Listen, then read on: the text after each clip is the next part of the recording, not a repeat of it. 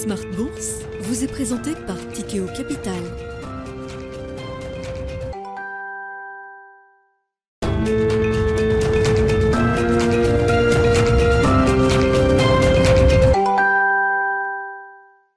Reparti pour Smart Bourse, votre double dose quotidienne de marché en direct sur Bismart, chaque jour à la mi-journée, 12h30, 13h, et en fin d'après-midi, la grande édition pendant une heure à partir de 17h, rediffusée à 20h sur Bismart TV, émission que vous retrouvez en replay chaque jour sur bismart.fr et en podcast sur l'ensemble de vos plateformes. Au sommaire de cette édition ce soir, des marchés qui euh, continuent de digérer la séquence Banque centrale qui a commencé la semaine dernière avec les réunions officielles et les décisions de politique monétaire. Cette séquence est suivie d'une forme de service après-vente euh, désormais de la part des euh, principaux banquiers centraux, à commencer par euh, Jérôme Powell qui s'est exprimé hier soir devant l'Economic Club de Washington. Jérôme Powell qui n'effraie plus les marchés, Jérôme Powell qui semble même résigné, non pas dans la lutte contre l'inflation, hein, qui reste le sujet majeur aux États-Unis, mais résigné à l'idée que les marchés ont un scénario différent de celui du scénario central de la Réserve fédérale américaine. Le patron de la Fed admet cette situation de divergence et c'est bien sûr l'avenir qui nous dira qui a raison parmi le, point de divergence majeur dans le scénario de la Fed et, des marchés, c'est que les marchés considèrent que le processus désinflationniste qui est à l'œuvre, reconnu par la Fed, va se poursuivre à une vitesse qui euh, continuera de nous surprendre pour euh, voir une inflation globale aux États-Unis qui reviendra à 2% dès cet été. Et c'est là où il y a une grande divergence par rapport au scénario central de la Réserve fédérale américaine qui estime que ce processus de désinflation, s'il est bien enclenché euh, désormais, mettra beaucoup plus de temps à se compléter pour voir à nouveau une inflation revenir à 2%. Nous discuterons évidemment de ces sujets avec nos invités de Planète Marché dans quelques instants. Nous reviendrons également sur euh, ce rallye qui nous anime depuis l'automne dernier en Europe notamment. Où en est-on à ce stade? L'environnement a changé effectivement, avec euh, des marchés euh, qui ont retrouvé des sommets euh, récents ou historiques sur les indices actions, des spreads de crédit qui se sont quand même violemment resserrés, et des tulipes qui se redressent ici et là. On voit le marché des cryptos qui est plutôt bien reparti, la tech non rentable au sein du Nasdaq également qui retrouve des couleurs, ou encore les mêmes stocks, souvenez-vous, du printemps 2021, AMC, GameStop, on a vu le titre Bed Bath Beyond, entreprise en faillite ou quasi faillite, qui a pu prendre 100% d'une seule journée. On retrouve donc ces petites exubérances, ces petits phénomènes spéculatifs dans les marchés qu'on ne voyait plus euh, à l'automne dernier. Est-ce que ce sont des premières alertes avec un, rallye qui a quand même euh, déjà laissé beaucoup de monde, semble-t-il, sur euh, le bord de la route? Là aussi, sujet de discussion avec nos invités dans quelques instants. Et puis dans le dernier quart d'heure, le quart d'heure thématique, nous nous plongerons dans les facteurs de performance des marchés. Le facteur low vol, le facteur croissance ont été des grands facteurs de performance pendant toute la période de baisse des taux. Est-ce que ce sont encore des facteurs pertinents aujourd'hui? Il y a bien sûr d'autres types de facteurs qui euh, peuvent dégager de la performance dans un environnement de marché qui a changé. Nous nous plongerons en profondeur sur ce, dans ce sujet des, des euh, facteurs de marché avec les équipes d'Ociam le directeur de la recherche d'Ociam, Carmine Defranco, sera avec nous en plateau à partir de 17h45.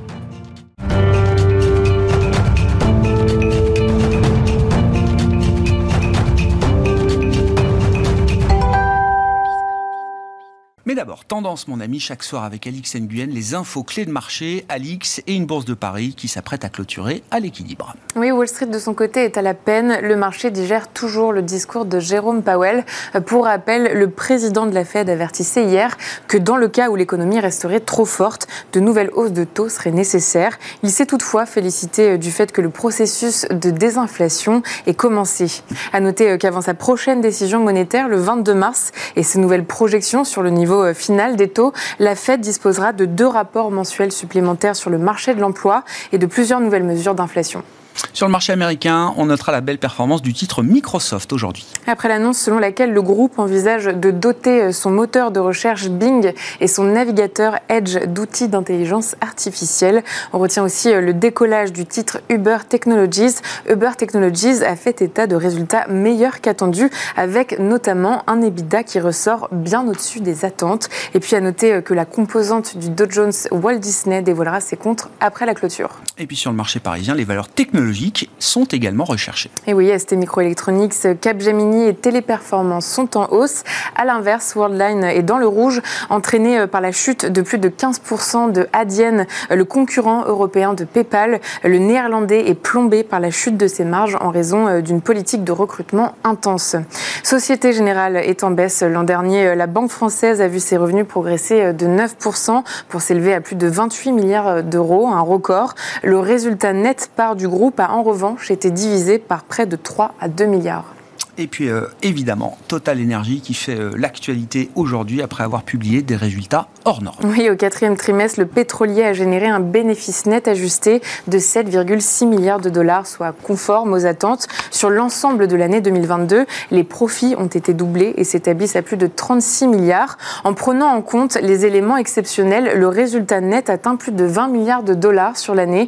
C'est le plus élevé de l'histoire de la société. Euh, Total Energy clôt ainsi la saison des résultats annuel des pétroliers, saison au cours de laquelle tous les records de bénéfices ont été battus.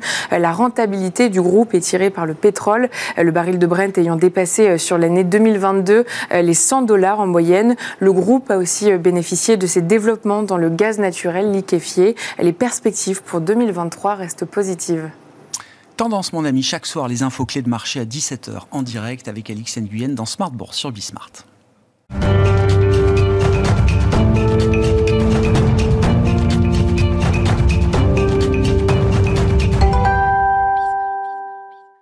Trois invités avec nous chaque soir pour décrypter les mouvements de la planète marché. Nicolas Forest est avec nous, le directeur de la gestion obligataire de Candriam. Bonsoir Nicolas. Bonsoir. Merci d'être là. Merci à Eric Venet d'être avec nous également. Bonsoir Eric. Bonsoir Directeur général et directeur de la gestion de Montbleu Finance. Et à vos côtés, Julien Nebenzal, administrateur d'Advise. Bonsoir Julien. Bonsoir Grégoire. Merci beaucoup d'être là. Je commence avec vous sur la partie marché. Euh, Julien, je voulais qu'on fasse un petit point quand même sur le, rallye qui vit depuis euh, quelques mois euh, maintenant. Vous étiez venu nous voir sur ce même plateau, j'ai repris la date, le 3 novembre dernier, pour nous partager une conviction forte chez vous. Le mois d'octobre a été un tournant pour les marchés. On, en parlait le 3 novembre. Hein. Aujourd'hui, évidemment, tout le monde a compris qu'il y a eu un tournant au mois d'octobre. Et la conviction que vous partagiez à, à l'époque, c'était l'idée que Selon toute probabilité, les indices actions européens notamment allaient marquer de nouveaux sommets dans les prochains mois. Le 3 février dernier, l'indice CAC 40 Total Return, dividende réinvesti, a marqué un nouveau sommet euh, historique. Et donc, euh, je voulais faire un petit état des lieux de votre euh, conviction initiale à ce stade, Julien, sachant évidemment que le le rallye euh, laisse euh, du monde sur le, bord du chemin, est soumis à de nombreuses critiques aujourd'hui. On parle de rallye de faible qualité, trashy rally, c'est les saletés qui remontent euh, avant tout.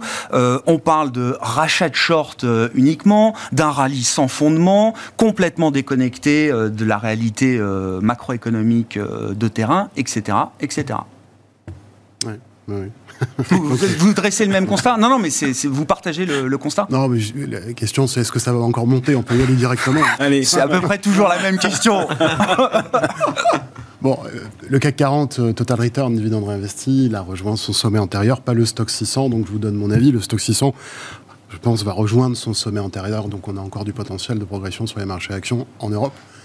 Et parce qu'il n'y a pas une déconnexion complète sur les marchés américains, il ne devrait pas y avoir de catastrophe. Donc je, maintiens cet avis. Pour essayer de positionner ça un tout petit peu sur la partie sentiment, parce que le, fond du raisonnement était quand même beaucoup basé sur la partie éco, mais sur la partie du sentiment, je reprendrai alors peut-être une autre intervention que j'ai eu le plaisir de, faire, ça devait être en décembre 2020 je crois, et je vous avais dit, on venait de monter après le point bas de mars 2020 euh, avec le, la, crise de la pandémie, et on venait d'avoir depuis un mois les vaccins. Et euh, je vous disais, le, donc, on avait un sentiment qui était extrêmement sceptique pendant le, déroulement de cette, euh, cette dernière patte de hausse. Et je vous disais, en termes de sentiment, on a probablement fait la moitié du chemin.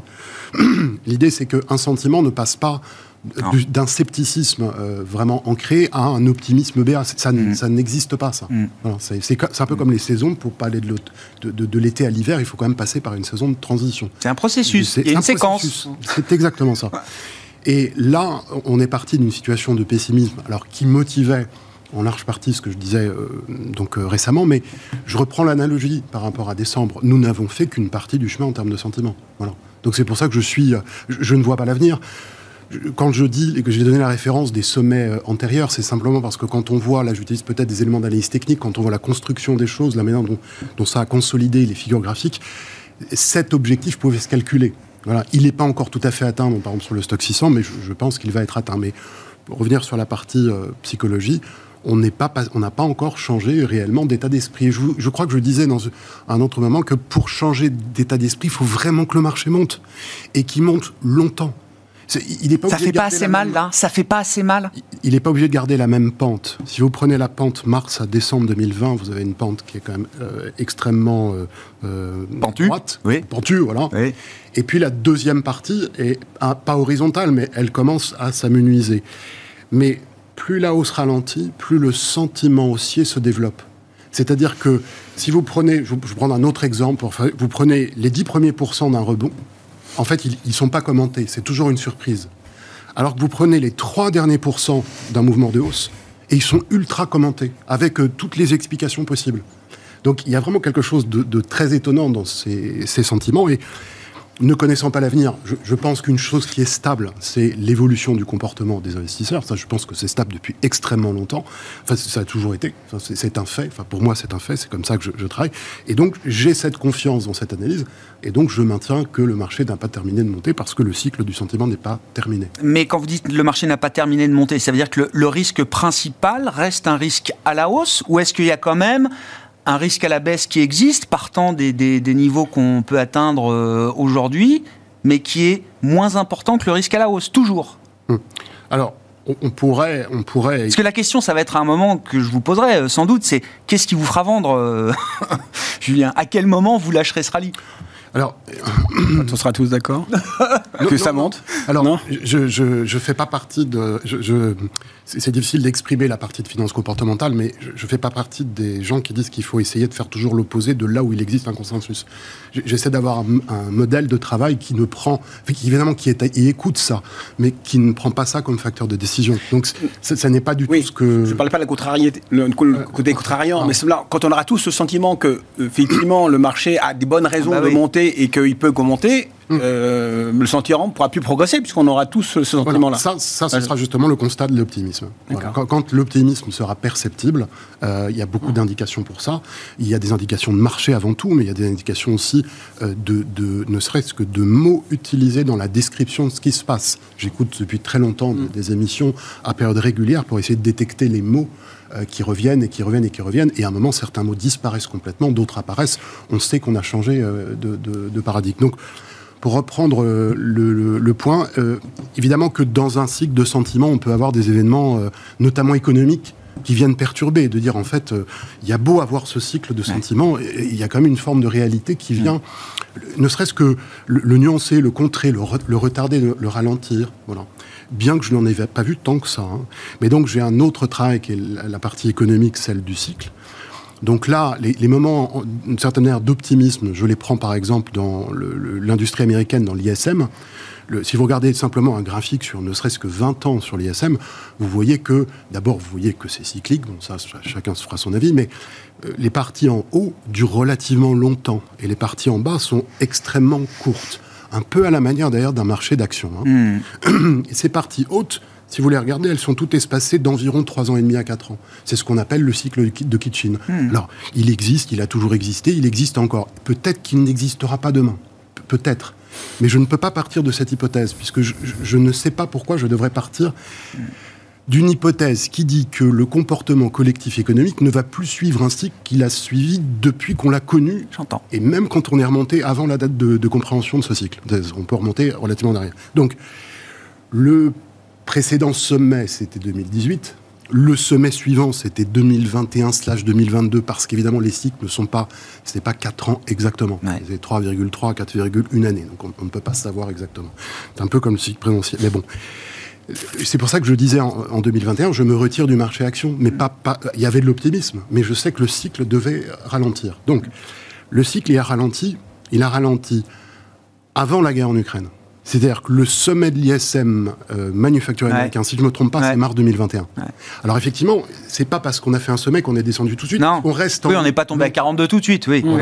Mais quand on regarde février-mars, on est déjà à 58-57. Donc pour moi, le ralentissement, il était déjà enclenché avant même toute discussion politique monétaire, puisque mm. le début de la politique monétaire, si me c'est avril. 2022, quelque chose comme ça. Peut-être mars ou avril. En tout cas, mars, la première hausse de taux de la Fed, c'est mars. Voilà. Le fait que la politique monétaire, d'ailleurs, c'est une aparté, puisse avoir des, répercussions sur l'économie, c'est un sujet vaste à discuter. Moi, je fais partie des gens qui disent qu'il n'y a pas d'impact immédiat et que l'impact même de long terme se discute. Je, mais suis pas seul à le dire, hein, mais se discute pour ça, je mets, je mets ça à part. Donc, le ralentissement, il a commencé. On est en dessous de 50 sur l'ISM manufacturier depuis un certain temps. C'est un cycle. L'ISM manufacturier, je pense, va redépasser 55 d'ici un ou deux ans je ne peux pas dire autre chose. Ah Donc partant de cet avis, et quand je conjugue ça avec le sentiment, je, vous dis, je ne peux pas revenir en arrière et, modifier mon, mon, jugement précédent. Il va peut-être se passer autre chose, mais voilà le, prisme d'analyse. D'accord.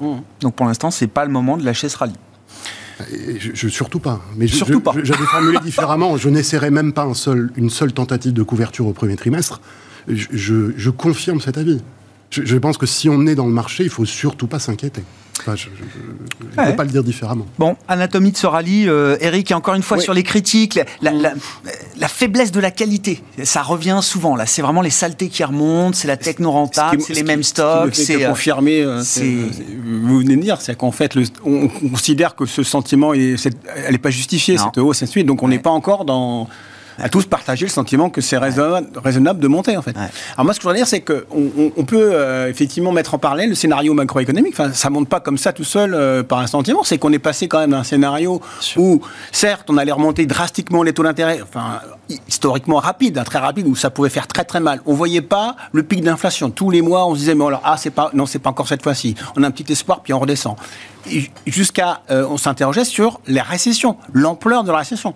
D'ailleurs, je l'ai toujours dit, mais non, il n'y aurait pas de récession, un ralentissement, mais pas de récession. On en est aujourd'hui, là, alors on se parle, où effectivement, il y a un ralentissement, voire une légère augmentation un peu euh, de la reprise, des inflations, tout le monde est d'accord, Sauf que on pourrait voir peut-être un, un, un, relan un petit peu d'inflation, mais c'est le meilleur des scénarios. C'est-à-dire que malgré cette augmentation des taux historiques et rapides, forte, on n'a pas cassé la machine. La machine euh, a refroidi et autant mieux qu'on ne pensait, avec une désinflation. L'inflation baisse sans que le chômage monte. Voilà. C'est ce qu'on voit depuis 6-9 mois. Mmh.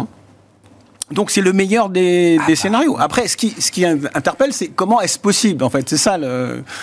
Alors, les économistes ne sont pas encore la, la, réponse, parce que euh, je pense qu'il y a une partie aussi des salaires, mais ça, c'est euh, qui, qui, qui, est, moins important dans, les emplois, mais peu importe. Donc, ce que je voulais dire, c'est que ça peut changer brutalement si ce scénario-là est remis en cause.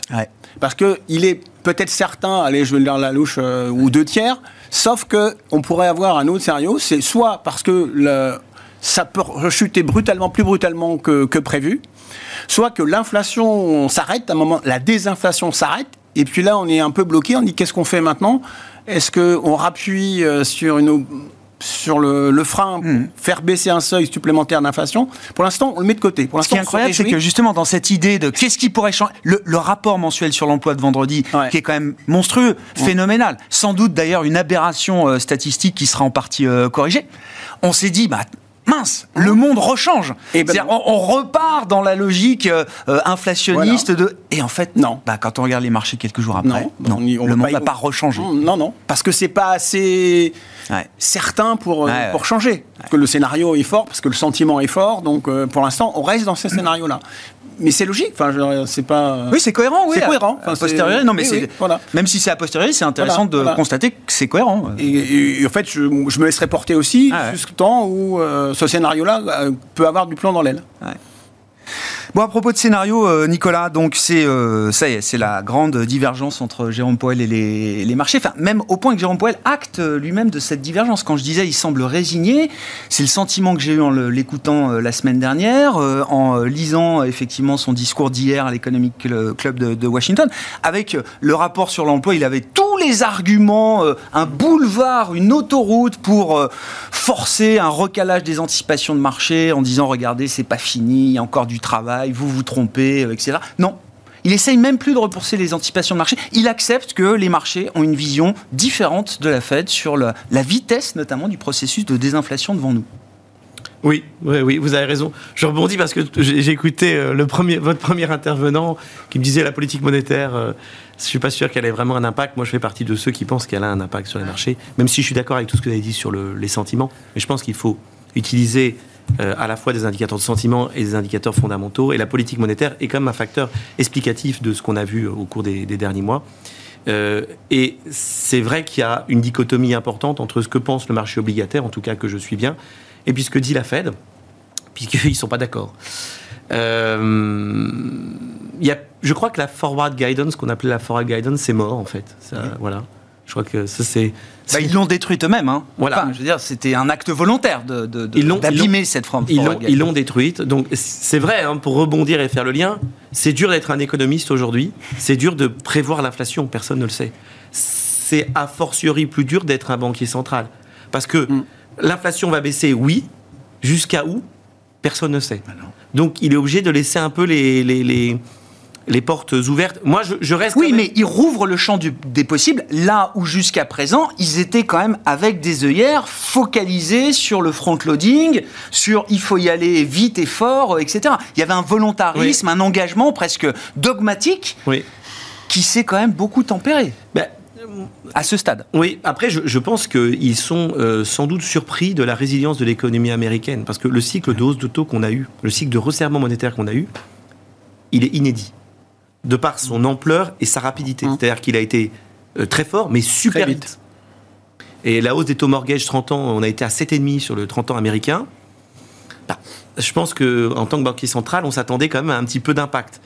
Et on a vu euh, effectivement euh, certains impacts, mais au final, la bête n'est pas morte elle réagit encore. Mais ça boucle quand même avec la question de quel est l'impact de la politique monétaire sur l'économie. Est-ce que c'est un impact à 100% ou est-ce que c'est un impact beaucoup plus faible que ce qu'on imagine Ou bien, ou bien peut-on dire que les années d'accommodation extrêmement fortes ont eu un impact beaucoup plus durable?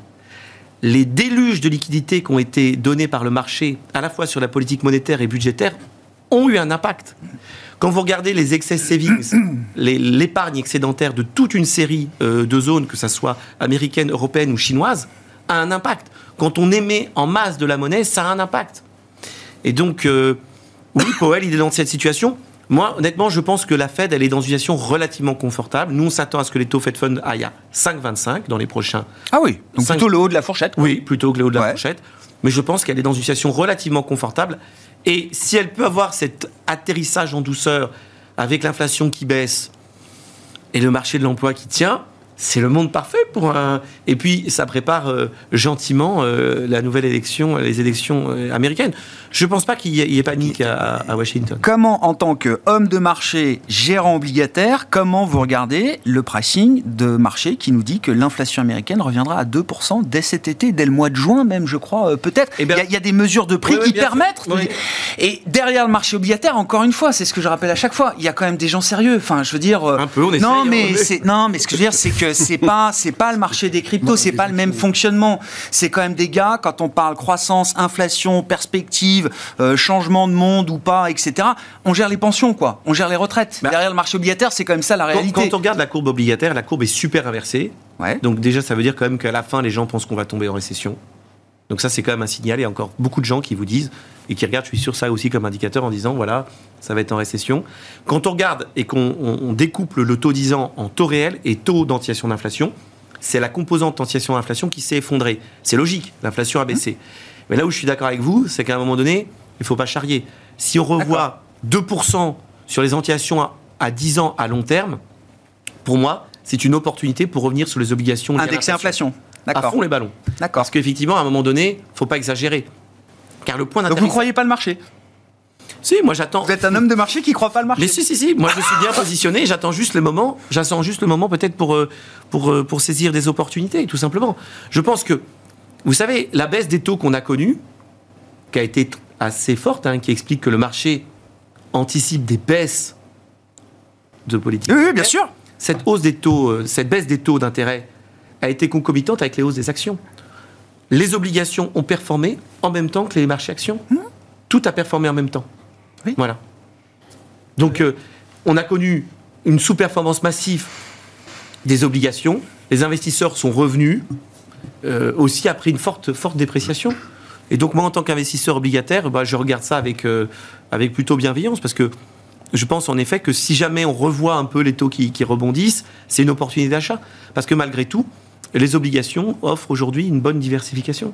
Mm. Et après quand même des années de taux extrêmement négatifs. Mm. Maintenant, c'est vrai, la composante inflation, elle est un peu basse et offrira des opportunités d'investissement sur les États-Unis. Sur l'Europe, les situations sont très différentes. sont différentes? Bon, bah, il peut, y avoir, il peut, y avoir, une explication euh, qui, euh, peut rassurer tout le monde, c'est qu'en fait, l'allongement de la durée de l'impact des, des, politiques monétaires. C'est-à-dire qu'effectivement, on a émis tellement... Il y a d'un côté beaucoup d'épargne qui ont été stockées, il y a eu beaucoup, beaucoup d'endettement d'entreprises ça rallonge le moment où l'impact de la hausse des taux, un, pour renouvellement d'emprunts, et puis euh, pour freiner la consommation, peut-être que finalement, le, banquier central se dise, bon, j'ai augmenté euh, drastiquement, je vais attendre maintenant un peu plus longtemps de voir la, réaction. Et peut-être que le marché se dit, ah, on n'a rien vu, mais la, croissance, et donc la, chute de la croissance va arriver bientôt, ce qui expliquerait mon troisième scénario de tout à l'heure. C'est-à-dire que là, euh, Powell anticipe que bon, le marché il va se calmer parce que de toute façon, euh, ça, ça pas encore. Il pense que ça n'a pas encore euh, eu impact massif sur ce qui peut être vrai. Enfin, je ne sais pas, mais ça peut être une explication hmm. qui, euh, qui qui permettrait résoudre le paradoxe des, des, obligataires et, et celui des actions. Julien? L'idée que, l'inflation peut revenir à 2% aux États-Unis euh, dès le mois de juin. Et encore une fois, c'est une idée euh, forte euh, du marché aujourd'hui qui va contre le scénario de base de la Réserve fédérale américaine. Il faut, faut être ouvert à ce genre d'idée aujourd'hui, parce que évidemment, alors les livres d'histoire, etc., la courbe de Phillips, c'est difficile de faire baisser l'inflation et notamment l'inflation cœur si le chômage monte pas quand même un peu, ce qu'on n'a pas vu hein encore une fois jusqu'à présent. je le rappelle. Passer de 10 à 5 d'inflation, c'est facile. Passer de 5 à 2, euh, c'est beaucoup plus euh, compliqué. Comment vous évaluez euh, cette, cette idée? Hum, Quand courbe de Philippe ou inversion de la, la pente de, obligataire, on vient d'avoir une politique monétaire avec des taux à zéro ou négatifs pendant une période très longue. Hum on a eu un espèce de reset avec le Covid. On vient d'avoir euh, des taux, des emprunts Fed Funds qui passent de 0 à 5 en un an. Alors, utiliser dans ce contexte les éléments des cycles antérieurs en disant je vais me fonder là-dessus, je suis pas contre. Mais moi, je trouve que ça n'est pas. Ça embarque un risque d'erreur important, quoi. Non, mais non, je, trouve que ça n'est pas aussi résilient que l'analyse du comportement humain, mm. qui produit quand même toujours les mêmes séquences avec des histoires différentes qui, s'écrivent et qui nous surprennent toujours. Hein. Mmh. Mais euh, voilà, donc ce point-là, euh, pour la politique, pour la politique monétaire, je voulais dire qu'à court terme, donc il n'y avait pas d'impact, mais je crois qu'on est d'accord là-dessus. Je dis qu'à long terme, ça, se discute. Je n'ai pas dit que ça, n'a pas d'effet. Je dis juste que ça se discute parce que je prends notamment le, travail de Gail Bress dans, il, a deux, trois livres là-dessus, mais notamment l'argent de Gail Bress qui montre bien que les banquiers centraux euh, s'excitent véritablement dans tous les sens, mais qu'à partir du moment où il y a une ou deux actions importantes des gouvernements, comme les contrôles des prix, tout d'un coup l'inflation change. Hmm. Et il dit, il y a quand même un mythe que l'inflation est contrôlée par les, banques centrales. Ah, ça, moi, je, Alors, je, vous rejoins par rapport à son impact sur l'économie, mais en revanche, sur l'inflation, non, mais sur, l'inflation, sur l'inflation, je vous rejoins, mais sur les taux d'intérêt et sur l'impact des marchés, c'est plutôt ça. Ah non, bah, les taux d'intérêt et les marchés, bien sûr, il y a avec les actions une relation que qu'on ne peut pas, on ne peut pas ignorer. Je parlais justement de la relation euh, économique. Ah oui, mais sur l'économie, je, je, vous rejoins. On sait très bien que euh, finalement, c'est. Et, et, et, par exemple, là, pendant 10 ans, ils ont voulu de l'inflation. Euh, ça s'est pas produit. Mais il s'est trouvé qu'il y a eu l'épisode du Covid qui a amené une injection massive de liquidité avec une contraction de l'offre simultanée. Donc, il s'est passé l'arrivée de l'inflation. Mais aussi simplement que ça. C'est le, le, Big Bang de l'inflation. La, Banque centrale a créé le terreau, et, et, probablement avec les gouvernements avant, a créé un véritable terreau. Il y a un vrai rôle. Mais l'arrivée de l'inflation n'est pas une une décision de la Banque centrale. C'est ça que je. Ah non, mais là, alors, le, meilleur exemple, c'est l'Europe. C'est un très bon exemple là-dessus. Voilà. Et donc, 2% d'inflation en juin, il faut être ouvert à cette idée ou pas Je vais essayer d'aller euh, euh, de manière synthétique, mais un petit peu au bout. Euh, les grands épisodes d'inflation en Occident, on les connaît. Ils, ils existent 1815. On sait pour une raison étrange qu'il y a la même chose en Europe et aux États-Unis en 1765-70, puisque il y a la Révolution française qui arrivait un petit peu après, et, donc les États-Unis. 1870, 1915, 1921, 1973, 1980. Donc la particularité de ces grandes zones d'inflation qui sont connues, mmh, mmh, mmh. c'est qu'elles sont séparées de 55 ans. C'est comme ça. Il se trouve qu'il y a 55 ans entre ces, zones. Euh, je ne l'invente pas, ça a été découvert par un Russe. Et les Américains ont toujours travaillé dessus, ils trouvent ça très bien. Kondratiev Oui, oui, mais ils trouvent ça, ah. tout le monde est d'accord là-dessus, hein. Ce n'est pas une invention de, de ma part. Il se trouve aussi que les conflits géopolitiques sont localisés là. Ils peuvent être localisés ailleurs, mais là, il y a systématiquement un conflit géopolitique. Bon. Et dernière observation, quand vous avez un premier pic d'inflation, comme nous, en avons un second, 3 à 5 ans plus tard. D'accord. Et entre les deux, il y a un ralentissement qui n'est pas très profond. D'accord. Donc, je vais suivre ça parce que ça, ça a fonctionné dans le passé. Je disais, je disais un petit peu sur, votre plateau, sur d'autres, il, y a, quelque temps, hein, je ne savais pas pourquoi l'inflation arriverait, mais je savais qu'elle serait massive. Et vous la voyez à deux chiffres hein, déjà Oui, oui, je, vous avais, je vous avais dit, même dit quand c'est arrivé, on va probablement pas dépasser le Je pensais que ça prendrait des années à, venir à deux chiffres, ça Donc là, mois. ma lecture, ma lecture c'est que d'ici quatre ans, il y aura un nouveau pic d'inflation qui va être normalement du point de vue de l'émotion, encore plus impressionnant. Je connais pas ah les chiffres, mais ça va plus nous émouvoir. Et donc sur ce chemin, l'inflation doit ralentir, c'est ce qu'elle est en train de faire. Elle devrait continuer à ralentir assez probablement parce que ça prend du temps avant d'entamer l'autre partie ascendante. Mais je n'ai pas les niveaux dans, ce travail. Je, n'ai pas les niveaux de l'inflation. Mais l'épisode inflationniste au sens de l'histoire n'est pas terminé. 2% me semble peu probable.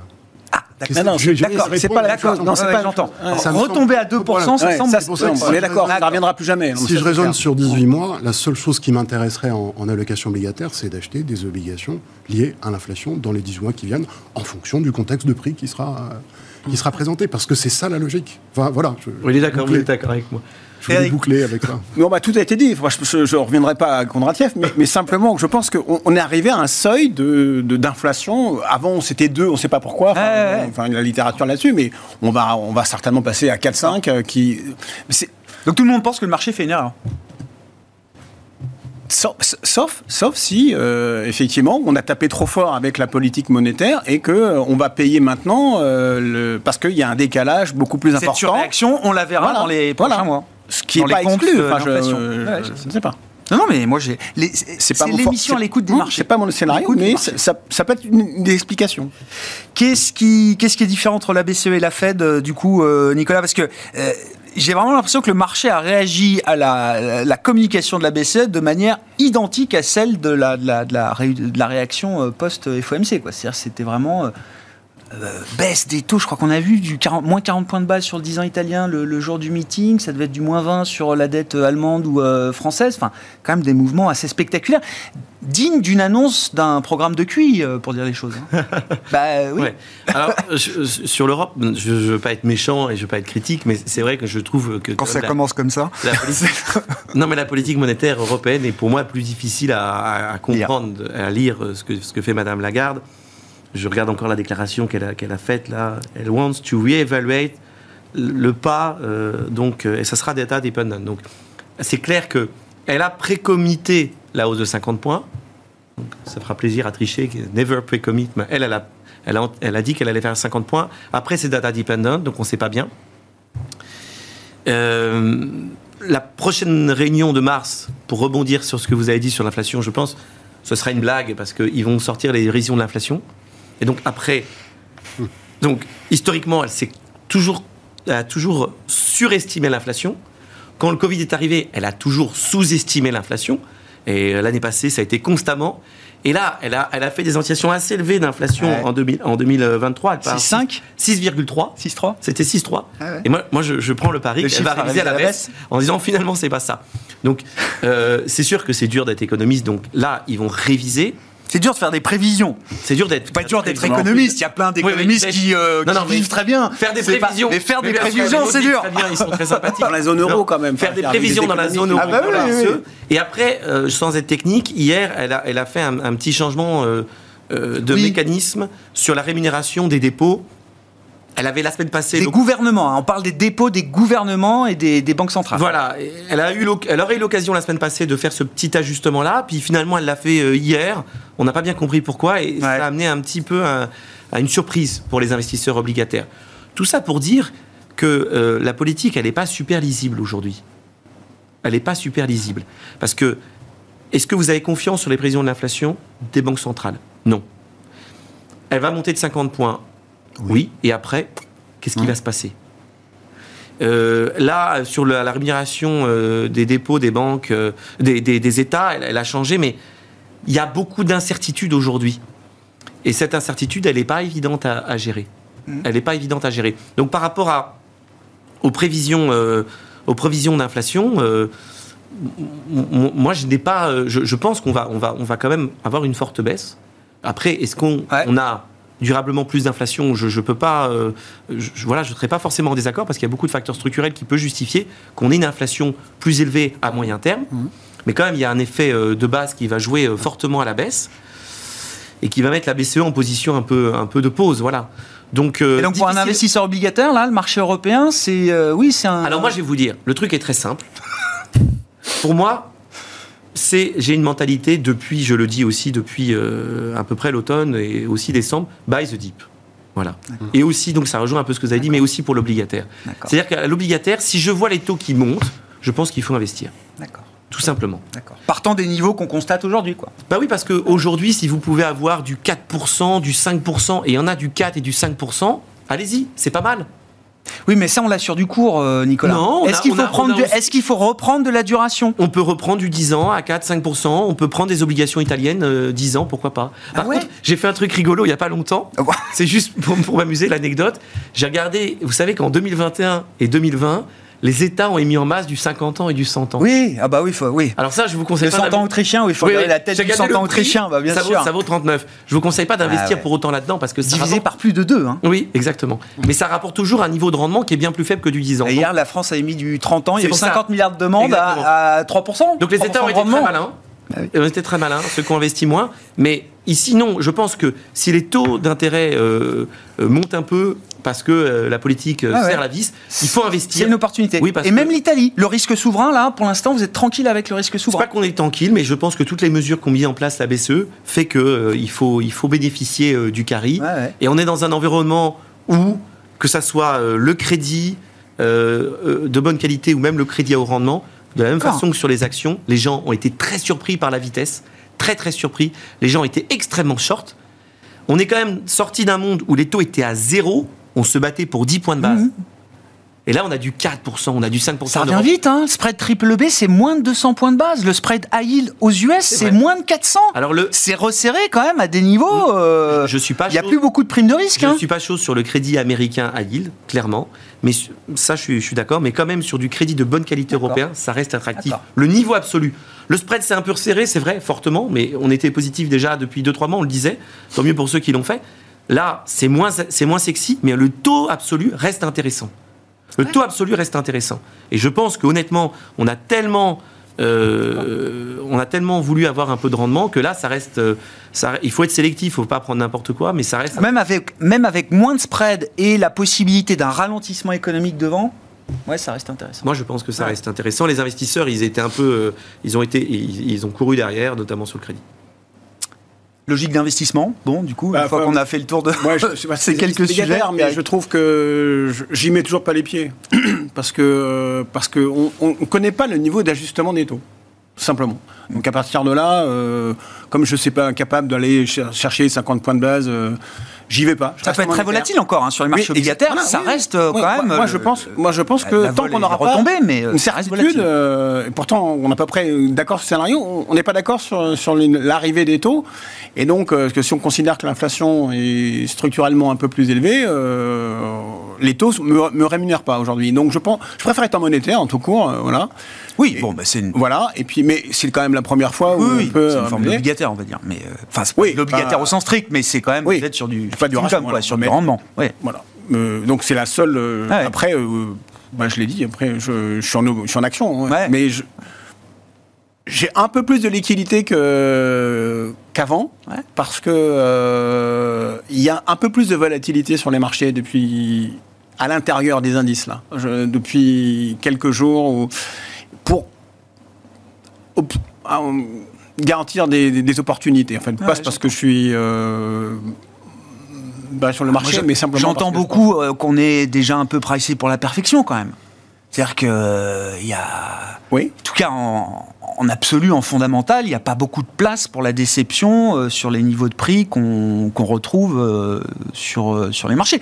Après, la logique de flux, etc., peut emmener les choses beaucoup plus loin. Mais on a quand même des, des mouvements de marché sur certaines actions comme ça. ah oui, oui. oui. Je, partais, Saint-Gobain perdait 4% d'un seul coup. Enfin, total, on a fait moins 3 et on, va finir à zéro. Enfin, il y, y, a des choses, il y a des choses à faire. Donc, j'ai un peu plus de liquidité pour ça.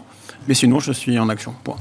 Est-ce qu'il faut faire euh, des choix euh, tranchés, marqués, euh, quand on est dans le rallye comme vous, Julien? Et puis, encore une fois, de voir réapparaître, c'est ce que j'appelle un peu les tulipes, quoi, les mêmes stocks, Bed Bath Beyond, 100% en une journée, avant de faire une augmentation de capital de la dernière chance. Enfin, tout ce qu'on a revécu, tout ce qu'on a vécu il y a deux ans. On se dit, c'était pas très sain il y a deux ans. Il n'y a pas de raison que ça le soit beaucoup plus aujourd'hui c'est pas un élément confortant, je suis forcément d'accord. La raison pour laquelle j'essaie de me battre beaucoup euh, sur l'entrée dans le marché, euh, c'est qu'une fois qu'on est rentré, euh, on est beaucoup plus tranquille.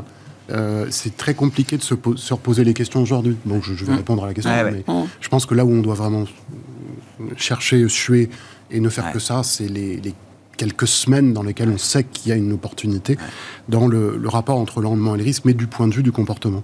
Euh, donc, je maintenir au moins l'évidence, surtout pas aller sur ce qui est défensif, santé, euh, alimentation, etc. Ah ça n'a pas d'intérêt, ça, n'en aura pas. Le reste, à mon avis, il faut être très balancé, très équilibré, comme toujours, parce que je trouve que c'est... Mm. Mais je le trouvais déjà il y a un an, il y a deux ans, il y a trois ans, je trouve que c'est très compliqué de trouver ces espèces de tendances sectorielles qui vont parfois durer quelques mois ou quelques semaines, et de dire, j'ai trouvé le plus bas, j'ai trouvé le plus haut, et j'ai surperformé sur la période, je pense qu'il faut être très très fort, il hein. faut être très très sophistiqué. Moi, je, trouve que c'est trop compliqué. Donc, en dehors de ne pas avoir de défensif, d'être plutôt euh, équilibré dans les choix sectoriels ne pas spécialement surpondérer les États-Unis euh, euh, ou la technologie, mais se dire que la technologie de temps en temps va faire des rallyes, comme c'est le cas en ce moment, et l'accepter. En avoir, ne pas en avoir, c'est un choix c'est un choix dans la volatilité, la composition du portefeuille, mais il n'y a pas de, choses particulières à savoir. Sinon que, mais c'est quelque chose qu'on dit, je crois, un peu tous depuis quelque temps, et là il faut peut-être le répéter, tout ce qui appartenait au monde, alors c'est difficile à, dire, mais au monde value, on sait que ça a changé, on, on, le sait, on le voit sous toutes les formes possibles. Alors il faut se dire que d'avoir un portefeuille dominé par des valeurs de croissance, c'est probablement pas le, le meilleur choix pour les années à venir euh, dans un portefeuille action. Donc là aussi, il faut être bien équilibré entre ces... Pas reprendre euh, ce qu'on a vu pendant la période où les taux étaient très bas et on avait cette politique monétaire. Cette fois-ci, être euh, beaucoup plus équilibré. La partie obligataire, donc nous, on est rentré au printemps dernier sur les obligations. Je parle cette fois-ci en duration longue. Mmh. c'est pas ni gagnant ni perdant, mais au moins on achète du taux positif. On n'avait pas un avis très tranché, sauf que pour reprendre l'exemple nous, on a extrait un élément comportemental, c'était l'émission d'obligations autrichiennes, si je me souviens bien. Oui, oui, le 100, ans, 1%, 2 milliards émis, 20 milliards souscrits. Quand on a vu ça, on s'est dit, là, on est sûr qu'il ne faut pas y toucher pendant un an ou deux. Ça, c'était il y a 2-3 ans. Oui, pour acheter un, un, 100 ans à 1% sur l'Autriche, il faut faut quand même, pour que ce soit sur souscrit, il faut quand même qu'il y ait un état d'esprit, quoi. Mm. Voilà. Et là, on était 2020, dans. Hein. C'était 2020. Ouais, ouais. C'était l'été 2020. Une forme d'euphorie obligataire ou quelque chose comme ça. On est vraiment passé, on est vraiment passé pas mal de l'autre côté. Ah bah. Donc, c'est moins risqué. Ceci étant, une fois que j'ai dit ça, pour les raisons que je développais juste avant, l'idée d'ici deux ans, c'est d'avoir switché cette partie duration longue vers de l'obligation taux variable ou liée à l'inflation, parce qu'à un moment, on va réécrire une nouvelle séquence. À propos de 100 ans euh, autrichien, un mot du Japon. On a tous les yeux braqués sur euh, la Banque du Japon. Ça va être l'événement de l'année en matière de politique monétaire. Oui, bah, on va attendre le important successeur. Euh, c'est avril, le successeur de Kuroda. bah, c'est quand même important parce que c'est 10 ans de, présidence de la Banque du Japon. Avec, si on se souvient bien, son arrivée, c'était l'arrivée de Shinzo Abe avec les fameux Abenomics. Bien sûr. Et le deal, c'était de faire ensemble cette, cette double politique euh, à la fois euh, de euh, stimulus budgétaire, de, de grand soutien aussi monétaire. Donc là, visiblement, il va falloir trouver un nouveau candidat, voir s'il est toujours dans le même état d'esprit, état d'esprit aussi académique et autres. Parce que ça ne nous semble pas vraiment tenable la position, la position du Japon. Ah. Non, ça ne semble pas vraiment tenable. Je pense qu'à un moment donné, ils doivent commencer à suivre, à suivre leurs homologues et à commencer un peu à resserrer les taux. Cette position n'est pas tenable selon moi. Après, c'est du politique, il faut voir les choix qu'ils feront. Mais euh, il y, a, encore y a beaucoup de distorsions sur le marché obligataire. Mais nous, on pense que le marché va. Il va, il va Mais c'est un sujet qui va au-delà du seul Japon et du seul marché euh, japonais? Oui, parce que les investisseurs japonais sont des grands investisseurs de dette. Pour vous donner l'exemple, on va rebondir sur ce qu'on dit sur euh, l'Autriche et la France, le 50 ans français, le 100 ans autrichien. Vous regardez sur Bloomberg, qui est le premier détenteur? Japon. Les Japonais. Hmm. Premier détenteur de treasuries aussi, je crois, devant les Chinois maintenant. Donc le jour où les Japonais ah retrouvent du taux euh, positif, alors ça c'est une autre histoire. C'est une autre histoire. Eh ben, on suivra ça. Rendez-vous en avril pour parler de la, Banque du Japon. Euh, messieurs, euh, merci beaucoup d'avoir été les invités de Planète Marché ce soir. Nicolas Forest, Candriam, Eric Venet, Montbleu Finance et Julien Nebenzal, Advice, qui étaient donc les invités de Planète Marché.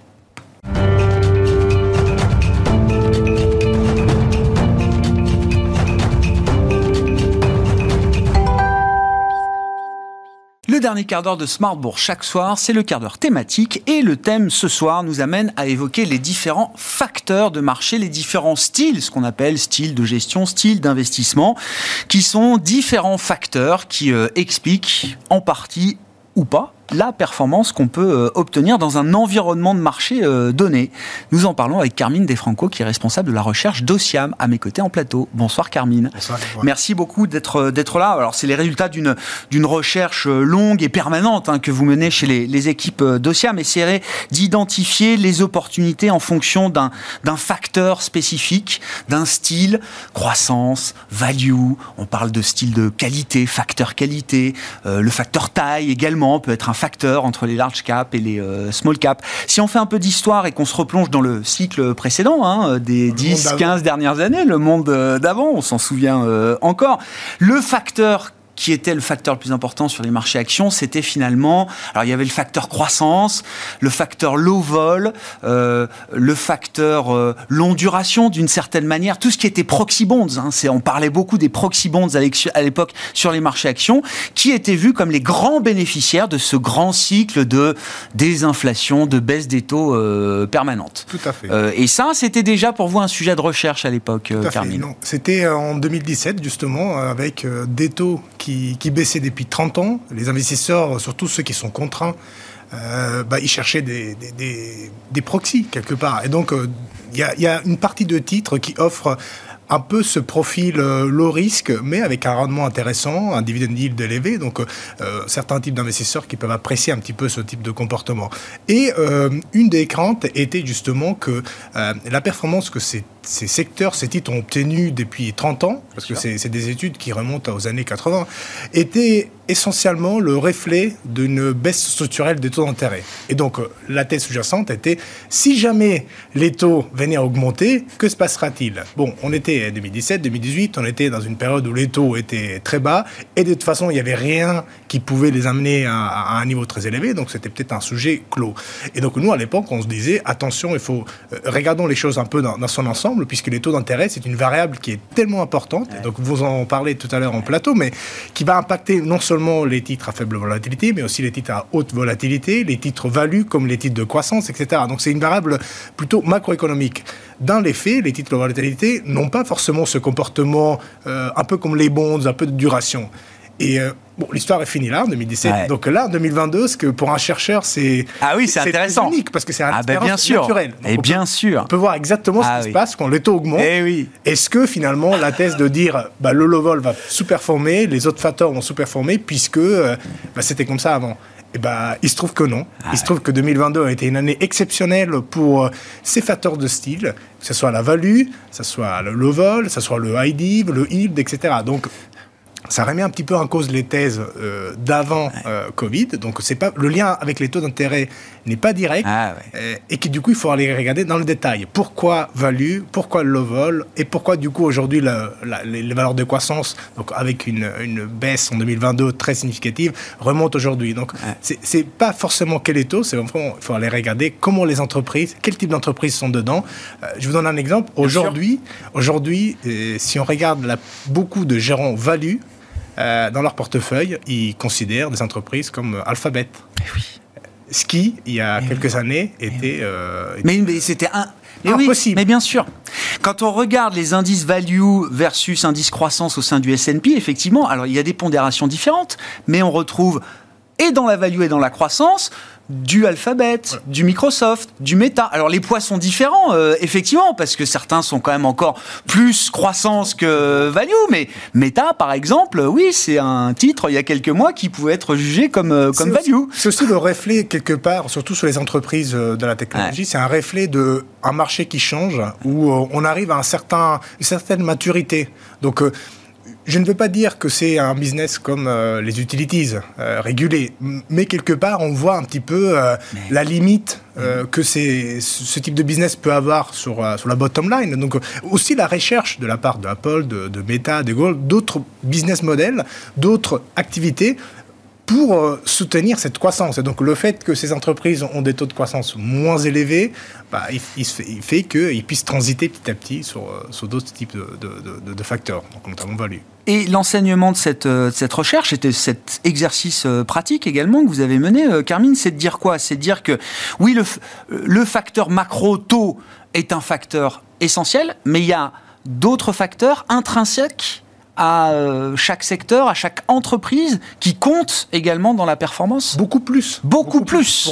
Pour, un, investisseur action, euh, la question du taux se pose dès le départ. Euh, quel est l'environnement macro? Quel est l'environnement économique? Les perspectives Une fois qu'on a fait sa propre analyse, quand on veut construire un portefeuille, qu'on soit un gérant actif, passif, discrétionnaire, systématique, les considérations liées au style de gestion, aux facteurs, deviennent beaucoup plus importantes que tout simplement euh, une certaine duration d'une entreprise plutôt qu'une autre. On, l'a vu encore en 2021, on l'a vu encore en 2022. Les, les, entreprises qui étaient censées être à, longue duration, bah, finalement, ils s'en tirent pas trop mal, même dans un contexte de hausse de taux. Euh, les entreprises qui devaient promettre de la croissance, alors qu'en fait, on, est, on avait des craintes de récession. Donc, hmm. quelque part, les entreprises que les investisseurs recherchent hmm. en, contexte de récession, bah, une année pas, pas, pas pas terrible. Donc on voit très bien que ce n'est pas dichotomique. Il faut aller regarder dans le, dans le style de gestion. Je fais un exemple. Le facteur value, aujourd'hui, donc typiquement, donc, il a très très bien fonctionné, que ce soit aux États-Unis en Europe, évidemment tiré par les valeurs de, de l'oil and gas, de l'énergie. Mais attention, il y a encore des réserves derrière, euh, puisque euh, quand on regarde par exemple en Europe le secteur des utilities, qui a souffert par des raisons géopolitiques. Il est encore en retard. Quand on regarde les industries, quand on regarde le bancaire, donc quelque part, il y a encore du relais sur ces facteurs. Et, aussi pareil sur le low vol. Est-ce que ça veut dire qu'on est passé... Alors, je, reprends la période, euh, je vais dire, euh, allez, 2000, 2010, 2018 ou 2021, où il fallait être quand même très fortement tilté croissance. C'était le, le règne des GAFAM, hein, pour, dire, euh, pour dire les choses.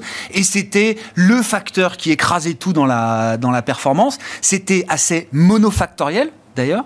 Est-ce qu'on est dans un monde ou dans un environnement de marché beaucoup plus ouvert justement à des logiques de style différentes, dans un monde beaucoup plus multifactoriel où chacun, en fonction de son univers d'investissement, de, du confort qu'il peut trouver dans un style ou dans un autre, a, des opportunités ouvertes aujourd'hui? Tout à fait. Aujourd'hui, euh, être euh, monofactoriel, et donc ce qui veut dire essentiellement faire de la croissance, puisque si vous en faites pas, euh, bah, c'est très compliqué, même d'un point de vue de, benchmarking. Les indices sont, sont structurellement très croissance, bah, évidemment. Ça, ça on fait sortir les entreprises qui sont plus en croissance et on fait rentrer celles qui sont en croissance. Structurellement, la construction des indices fait qu'ils sont et, aussi croissance. Un, peu, un petit peu le style, ce qu'on appelle le momentum, qui, qui capture un petit peu aussi le sentiment du marché un peu, un peu à court terme et des anticipations qui sont peut-être un peu trop biaisées à la hausse ou à la baisse. Mais euh, disons que sur les dix dernières années avant Covid, effectivement, c'était un trade à sens unique. Donc, vous avez de la croissance, vous étiez un gérant star, vous en avez pas, bah, vous avez des clients qui n'étaient pas contents.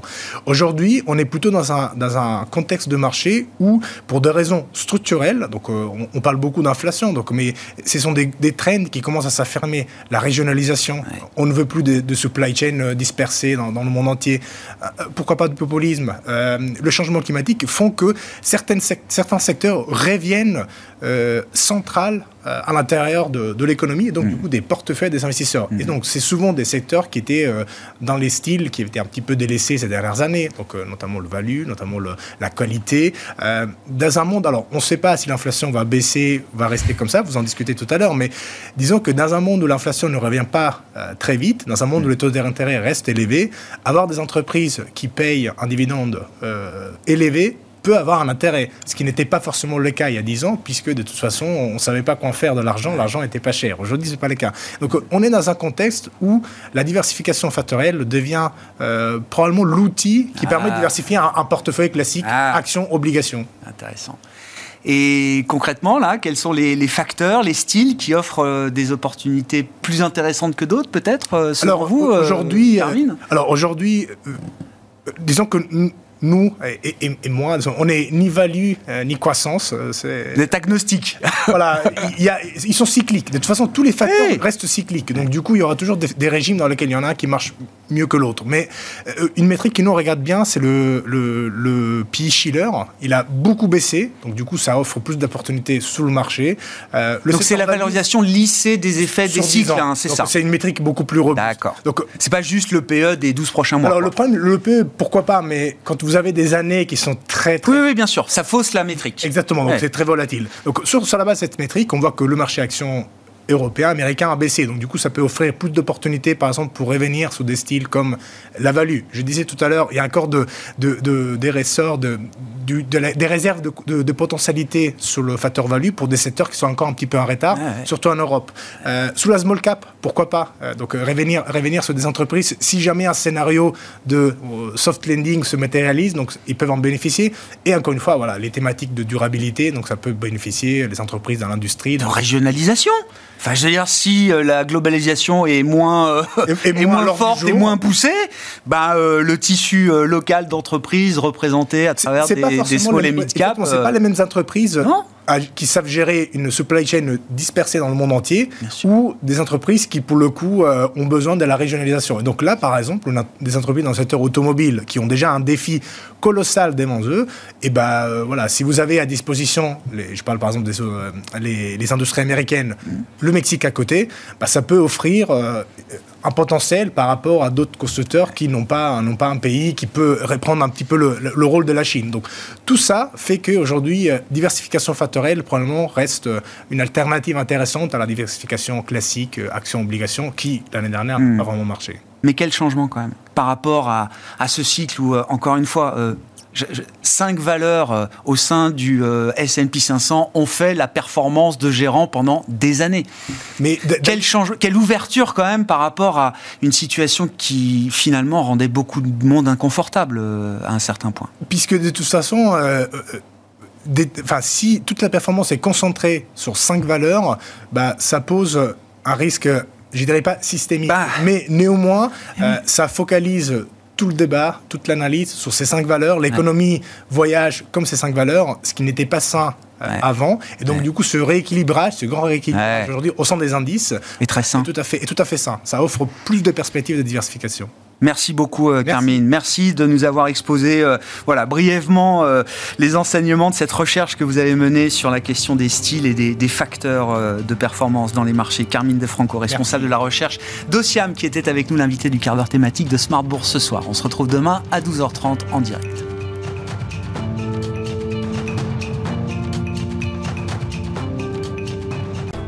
Smart Bourse vous a été présenté par Tikeo Capital.